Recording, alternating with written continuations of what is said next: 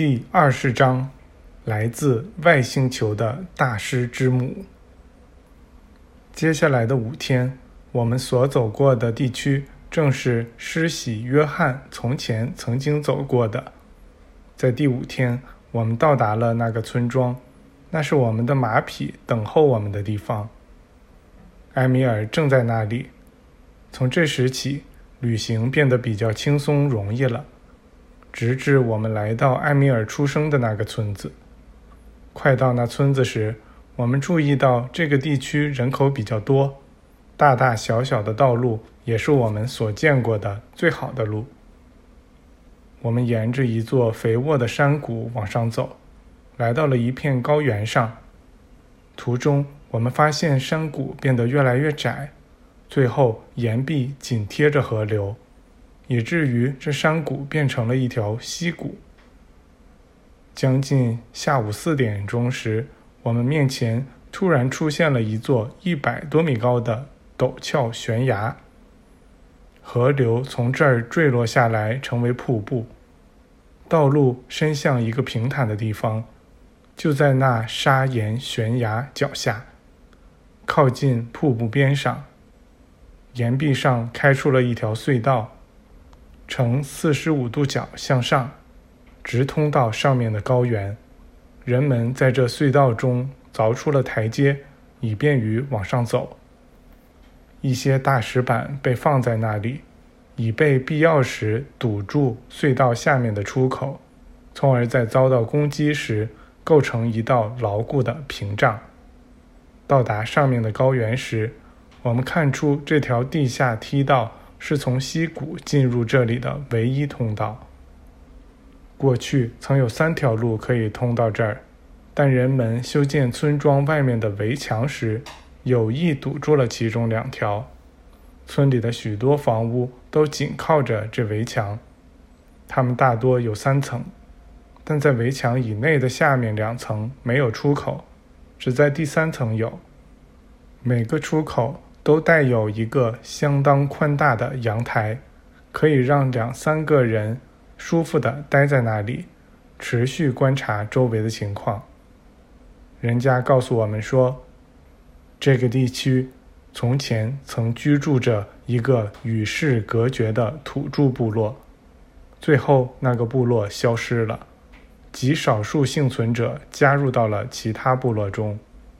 这就是艾米尔出生的那个村子，也是我们考察队成员约好会合的地方。此前，我们分成了一些小组，以便去考察更多的地方。我们经过一番询问后得知，我们是最先到达的一批，其他人要在子夜时分到来。人家分给我们村里一栋靠着围墙的房屋作为住处。透过三层的窗户，可以看到南边起伏的群山。人家把我们舒适的安顿下来，告诉我们说一会儿可以去底层用晚餐。我们下楼后看到艾米尔的姐姐和她丈夫，还有我们在寺庙中见过的他们那两个孩子，以及艾米尔本人，全都坐在桌边。我们刚吃饭。就听到屋前的小空场上有动静。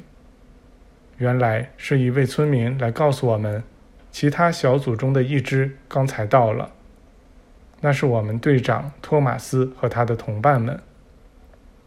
人们给他们摆上了晚饭，又安排他们和我们一起过夜。然后我们全都来到了屋顶平台上。太阳已经落下去了，但黄昏。仍未结束。我们看到下面有一块盆地，来自周围山脉的许多条急流汇聚到这里，冲刷出深深的沟壑。这些急流全都注入一条大河之中，而这条大河很快便在我前面写到的那座砂岩悬崖那儿骤然化作一道瀑布。这条大河从深深的溪谷中流出，却只在高原上流淌一百多米，便跳下悬崖，化成了瀑布。其他小河也在那条大河沿岸的陡峭岩壁上形成三十米至六十米宽的一些瀑布。许多河的流量都很大，有些却只是涓涓细流，还有些则把旁边的岩壁冲刷出道道凹槽，形成连续跌落的一串瀑布。在高高的群山上，山谷中夹着道道冰川，从整座山脉顶上覆盖着的终年不化的积雪中伸出。就像巨人的手指一般。村子外面的这道围墙一直延伸到大河岸边的岩壁，然后沿着河流直修到瀑布那里。在与岸边岩壁相交的地方，陡峭的群峰有六百米高，构成了一道一眼望不到头的天然屏障。这片高原由北到南有一百多公里。由东到西有五十多公里，除了那条倾斜的隧道，唯一通向这片高原的路位于其最宽阔处。在那儿有一条小道伸向一个山口，而那个山口也被一道与村里相似的围墙护卫着。